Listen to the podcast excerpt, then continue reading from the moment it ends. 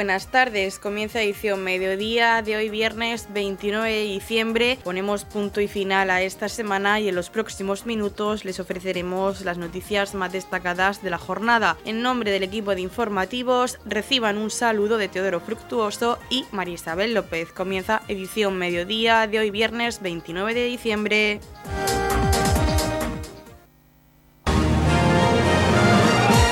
Edición mediodía Servicios informativos.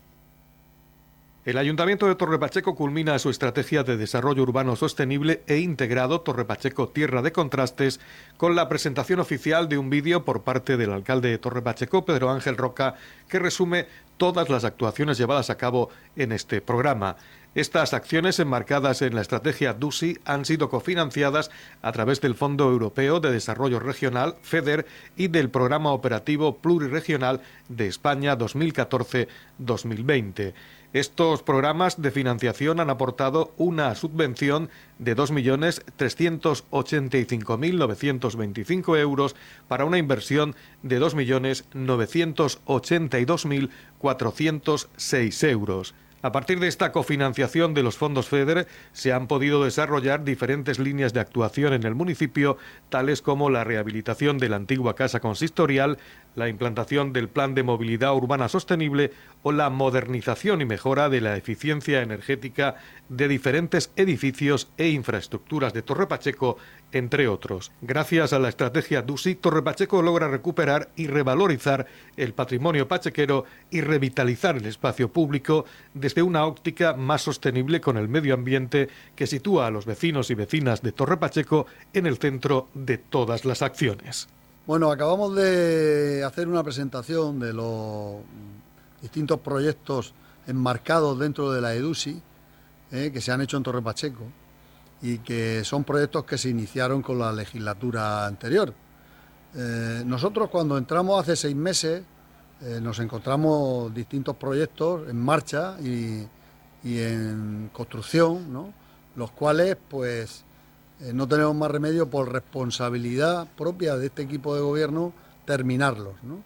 ¿Qué es lo que debería de ser? Debería de ser que cuando un equipo de gobierno entra, por mucho que pueda descuadrar dentro de nuestro programa eh, que teníamos y que tenemos para poner en marcha los proyectos que están aprobados y en realización y en construcción por parte de equipos anteriores, pues por responsabilidad eh, económica principalmente, pero por responsabilidad moral también hay que terminarlo. ¿no? Y eso es lo que, he hecho, lo que ha hecho este equipo de gobierno con estos proyectos y con alguno más que queda por realizar, que no tenemos más remedio que llevarlos a cabo, eh, como he dicho. ¿no?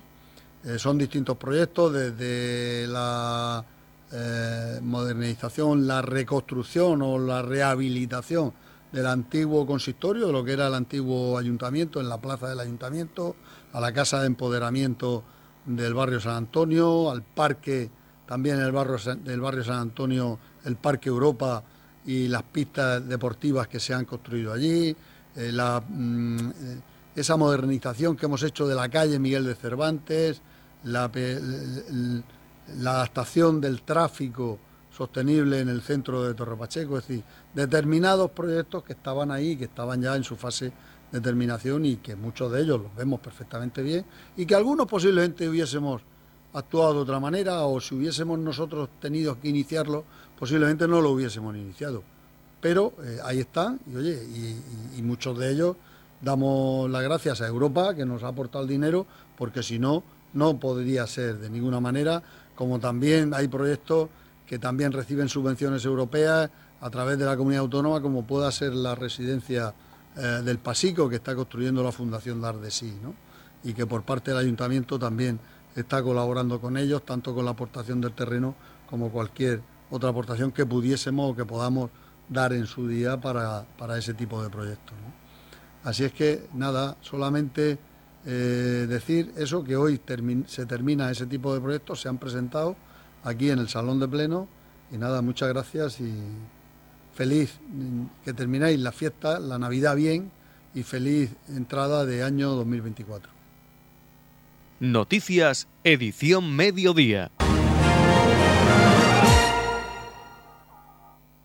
El político socialista pachequero Pedro Saura dejará la presidencia de Paradores de Turismo de España para convertirse en el nuevo presidente de la Sociedad Estatal Correos y Telégrafos en sustitución de Juan Manuel Serrano, según confirmó el Partido Socialista de la región de Murcia. La noticia se conoció horas después del último Consejo de Ministros del año. En el lugar de Saura en Paradores lo ocupará la exministra de Transportes Raquel Sánchez. Saura es doctor en Economía y profesor titular en la Universidad de Murcia, pero hasta ahora se le conoce mucho más por su trayectoria política. Ha pasado por el Ayuntamiento de Torrepacheco, el Gobierno y la Asamblea Regional de Murcia, el Congreso de los Diputados, el Senado y hasta la plantilla de un ministerio. Esta trayectoria se vio interrumpida en junio de 2021 cuando fue cesado como secretario de Estado de Infraestructuras, Transporte y Vivienda, cargo que ocupaba desde junio de 2018 y en el que le sustituyó Isabel Pardo de Vera. A Saura le enviaron al frente de paradores para cubrir la vacante que dejaba Óscar López al ser nombrado jefe de gabinete de Sánchez. Ahora el socialista murciano afronta otro cambio y la difícil tarea de arreglar el deteriorado estado de la Sociedad Estatal de Correos y Telégrafos. En su etapa al frente de paradores ha logrado dejar atrás las pérdidas y volver a beneficios, así como disparar los ingresos. De hecho, ganó 3 millones de euros en 2021 y 11 millones en 2022, año en el que el resultado bruto de explotación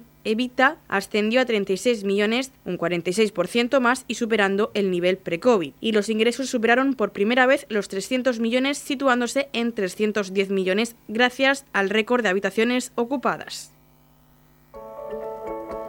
En la comunidad de regantes del campo de Cartagena aplicamos las últimas tecnologías en sistemas de control y distribución lo que nos ha convertido en un modelo de gestión eficiente del agua gracias al alto nivel de concienciación de nuestros agricultores que trabajan a diario por la sostenibilidad y el respeto al medio ambiente.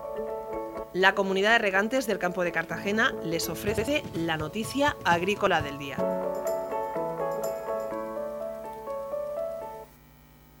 Relevo generacional, apoya a los productos locales y refuerzo del trasvase, la Carta del Campo Murciano a los Reyes. La Organización Profesional Agraria Asaja Región de Murcia ha valorado el año 2023 como difícil, complicado y nefasto para el campo murciano. La subida de costes productivos, la falta de agua, los vaivenes comerciales y las dos guerras que hay actualmente ha provocado que el sector agrio murciano esté perdiendo competitividad y rentabilidad. Sin embargo, la calidad y seguridad alimentaria de los productos hortofrutícolas frutícolas murcianos sigue siendo brillante y muy valorada por los compradores internacionales. Según ha explicado el secretario general de Asaja, Alfonso Galvez, el sector hortofrutícola murciano atraviesa una crisis continua debido especialmente a la enorme subida de costes productivos que está mermando la competitividad de nuestras frutas y hortalizas. En el caso de los cítricos, especialmente, es vital una reestructuración del sector y que la Unión Europea frene las importaciones de terceros países que están perjudicando notablemente nuestras exportaciones, produciéndose un verdadero duplín social. La recuperación del principio de preferencia comunitaria para los productores europeos es vital para el futuro del sector agroalimentario, resalta Galvez, quien además ha subrayado que es imprescindible desarrollar una diferenciación para el limón murciano a través de una marca de calidad, así como intensificar los controles fitosanitarios para evitar la entrada al mercado europeo de plagas y enfermedades que pudieran causar graves daños a nuestros agricultores. Con respecto a otras producciones como uva de mesa y fruta de hueso, Galvez,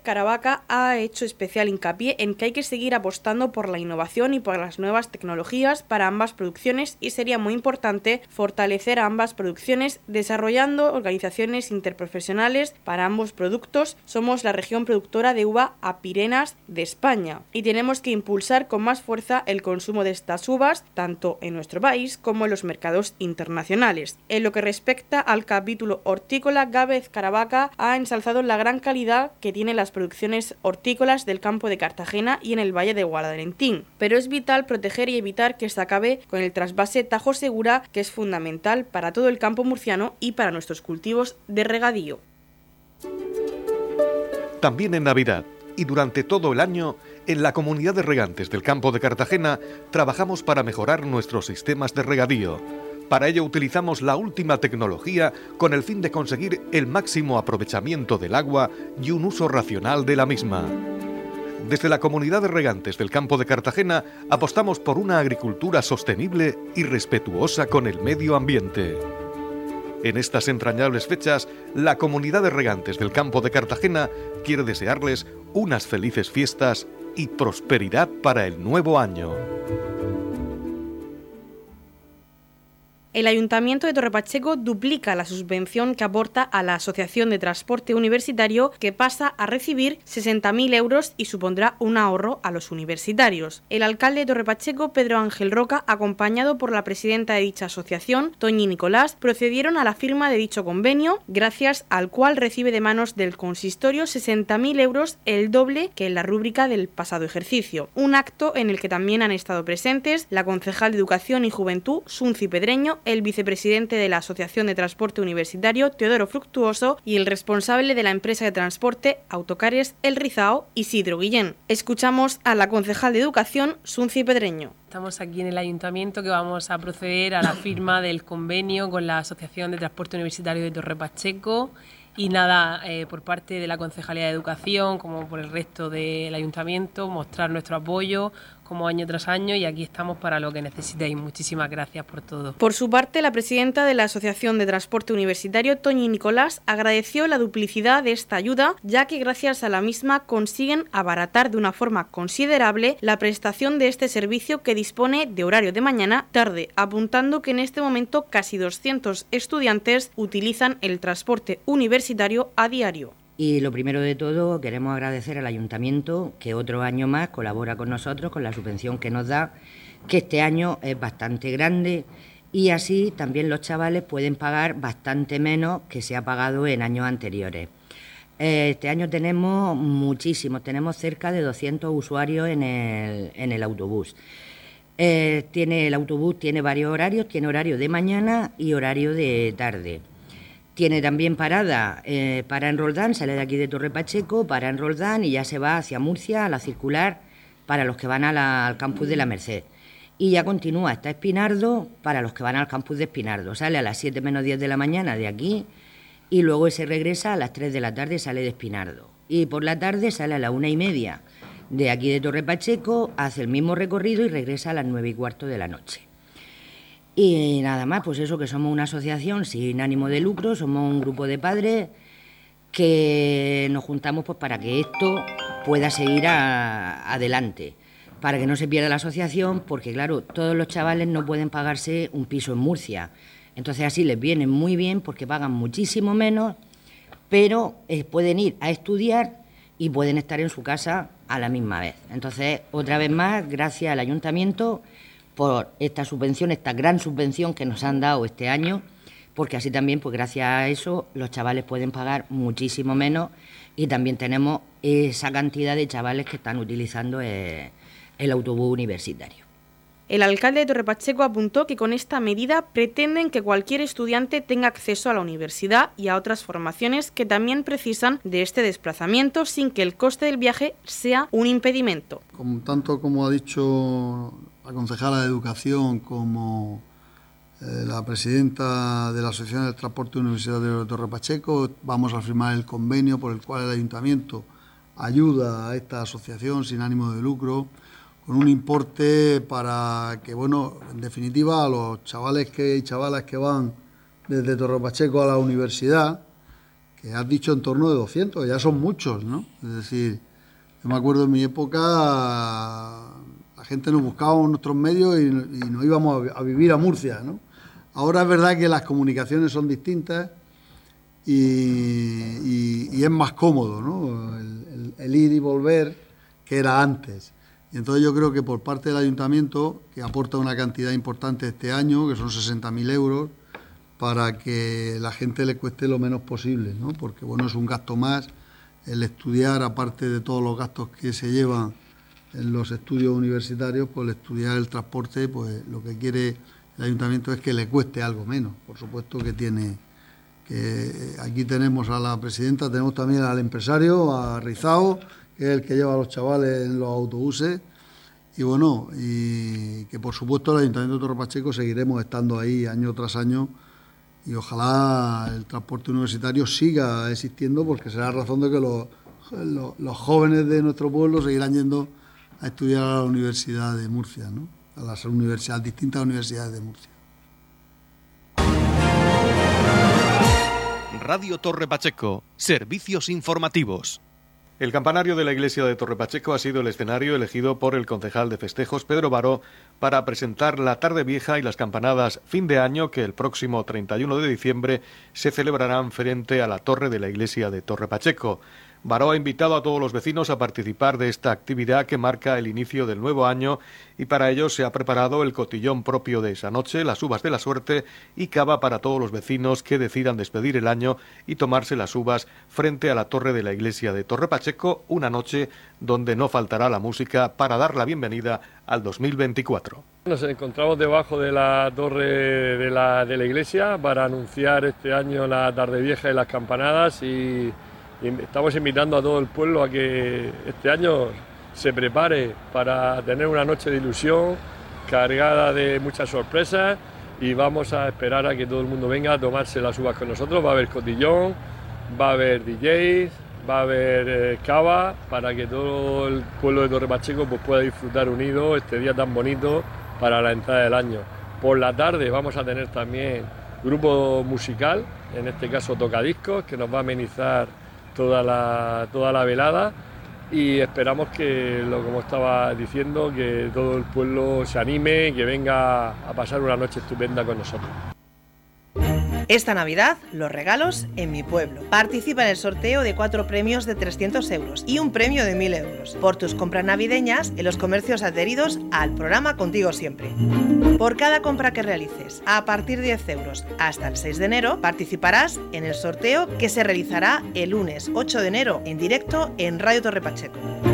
Organiza Concejalía de Comercio, Ayuntamiento de Torre Pacheco. Colabora COEC Torre Pacheco. Y recuerda, esta Navidad los regalos en mi pueblo.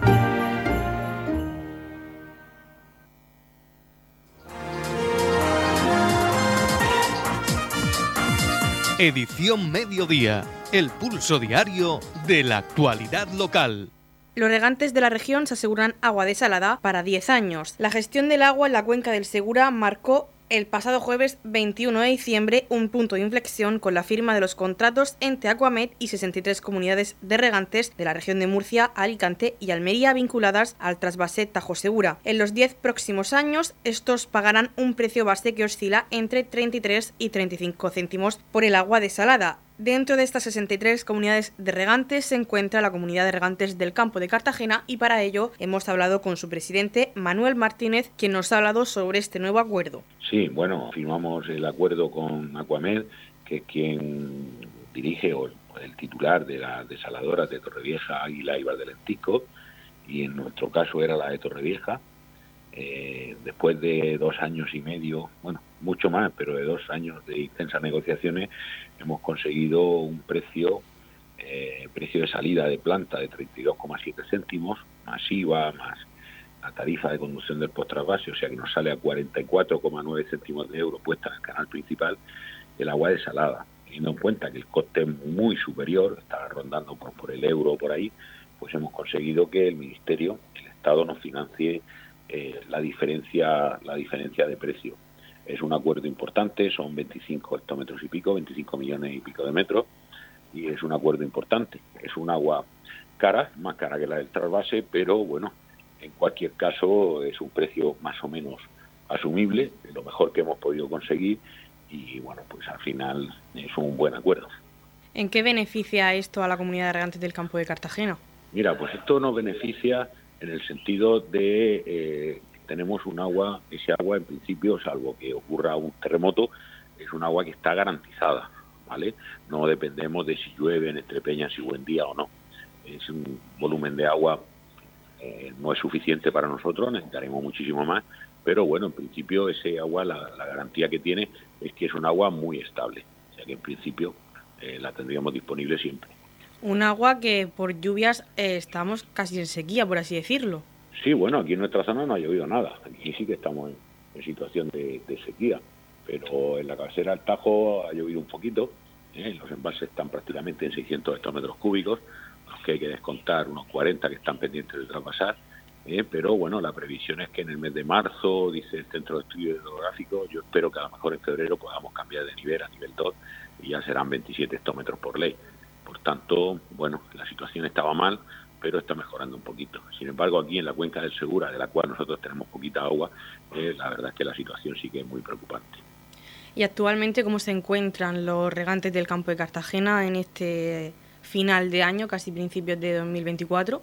Bueno, eh, para nosotros eh, ya prácticamente hemos finalizado, finalizamos el primer trimestre del año hidrológico que empieza el 1 de octubre hasta el 30 de septiembre y bueno, pues hemos empezado con poca agua, con poca agua porque la cabecera del Tajo estaba en situación de nivel 3, eh, con poca agua y vamos asignando unos volúmenes aproximadamente de 250 metros por hectárea cada mes. bueno, es poca, pero bueno, estamos tratando de aguantar eh, para ver si mejora un poquito la situación en el Tajo y nos permite tener un poquito más de holgura, no para echar las campanas a volar, pero por lo menos poder subsistir con mm, meridianamente eh, una situación razonable. Y tras la firma del acuerdo, eh, la consejera de Agricultura de la región de Murcia, Sara Rubira, mm, recordó que aunque se ha firmado este acuerdo, no supone un incremento de la cuenca del Tajo, ya que en 2027 eh, el Levante tendrá un déficit de 400 hectómetros. 2027 está muy próximo en la materia que estamos hablando, pero vamos a iniciar 2024. Eh, verdaderamente, al final, la capacidad de desalación que hay instalada, siempre hemos dicho, no sustituye al trasvase, es complementaria, eh, porque aporta más garantía, es complementaria, no sustituye al trasvase, pero bueno, en cualquier caso, eh, digamos que también está previsto la ampliación de la planta de Torrevieja en 40 hectómetros más, de los cuales pues supongo que nos tendrán que asignar una parte importante y bueno, pues, pues, de algún modo la estamos paliando. Lo que está claro es que a nosotros nos gusta más el agua del trasvase, que es la que tenemos concedida, es un agua de calidad, es un agua a un precio razonable, un buen precio, y esa es la que más nos gusta, pero lo que tampoco podemos ser eh, es eh, mirar para otro lado, negar la evidencia, efectivamente pues está lloviendo menos, eh, cada vez tenemos menos recursos del trasvase y tendremos que solventarlo de algún modo. es un agua más cara, es un agua de peor calidad, pero es lo que hay, no podemos negar tampoco la evidencia, cerrar los ojos y quedarnos aquí estancados, porque eso no llevaría al desastre total. Un desastre que cuando llegaría, por así decirlo, si no llueve. Bueno, no debe llegar Estoy hablando en caso de que no hubiésemos hecho nada, no hubiésemos suscrito convenios con Torrevieja, eh, no tuviésemos eh, disponible agua desalada, eh, sería catastrófico. Pero bueno, en la cuenca del Segura la verdad es que si no llueve, aunque el abastecimiento humano está garantizado por las propias desaladoras, digamos que para regadío sería un problema muy serio para los regadíos dependientes de la cuenca. Repito, nosotros de la cuenca solamente tenemos 4,2 hectómetros, es un consumo nuestro de 20 días. ¿eh? Eh, bueno, se ha aplicado una restricción del 30%, ¿eh? bueno, para nosotros eso no es muy significativo, pero bueno, en cualquier caso, sí es preocupante la situación para los usuarios que dependen expresamente de la cuenca del Segura. Es una situación complicada. Bueno, yo siempre tengo que decir, soy optimista por naturaleza. hemos pasado situaciones más complicadas que esta, bastante más complicada que esta que estamos pasando, que no es fácil, y hemos salido y estamos aquí todavía. Yo lo único que pido es que, eh, primero, que llueva, pero con mesura, que no nos ocasione ningún desaguisado, ningún desastre, que no haga daño, que llueva con mesura, que llueva para toda España, que lo que quiero para mis regantes, lo que queremos para nosotros, yo también lo quiero para todos los regantes de España. ¿eh? y bueno, sobre todo que tengamos salud ¿eh? y bueno, disfrutar estos días y encarar el próximo año con optimismo con ganas de trabajar y con alegría y seguro que llegaremos a buen puerto. Seguro que en muchas ocasiones te has preguntado qué puedo llevar al ecoparque de Torre Pacheco. En este breve anuncio te vamos a enumerar los residuos o materiales que puedes traer. Pintura y aerosoles, aceite doméstico, muebles, pilas y baterías, juguetes, restos de poda. El ecoparque de Torre Pacheco está abierto martes, jueves y sábado de 9 a 14 horas y de 16.30 a 18 horas. El ecoparque de Roldán permanecerá abierto miércoles y viernes de 9 a 14 horas y de 16.30 a 18 horas. Este es un mensaje del Ayuntamiento de Torre Pacheco y STV Gestión.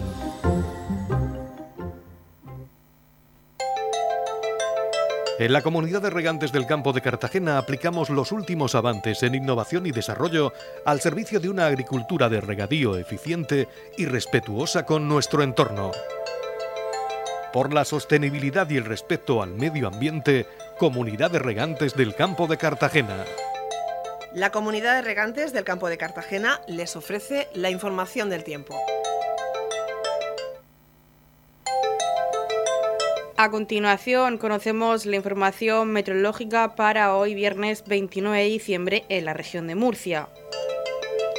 Claros al anochecer, cielos muy nubosos, abriéndose claros al anochecer, no se descartan brumas o nieblas matinales en el campo de Cartagena, temperaturas mínimas en ascenso y máximas sin cambios o en ligero descenso en el interior, vientos flojos variables. La capital Murcia alcanza una máxima de 17 grados y una mínima de 6. El campo de Cartagena alcanza una máxima de 16 grados y una mínima de 9. En el Mar Menor la máxima será de 18 grados y la mínima de 5 y aquí en Repacheco tendremos una máxima de 18 grados y una mínima de 6 grados. En la comunidad de regantes del campo de Cartagena aplicamos las últimas tecnologías en sistemas de control y distribución, lo que nos ha convertido en un modelo de gestión eficiente del agua gracias al alto nivel de concienciación de nuestros agricultores que trabajan a diario por la sostenibilidad y el respeto al medio ambiente.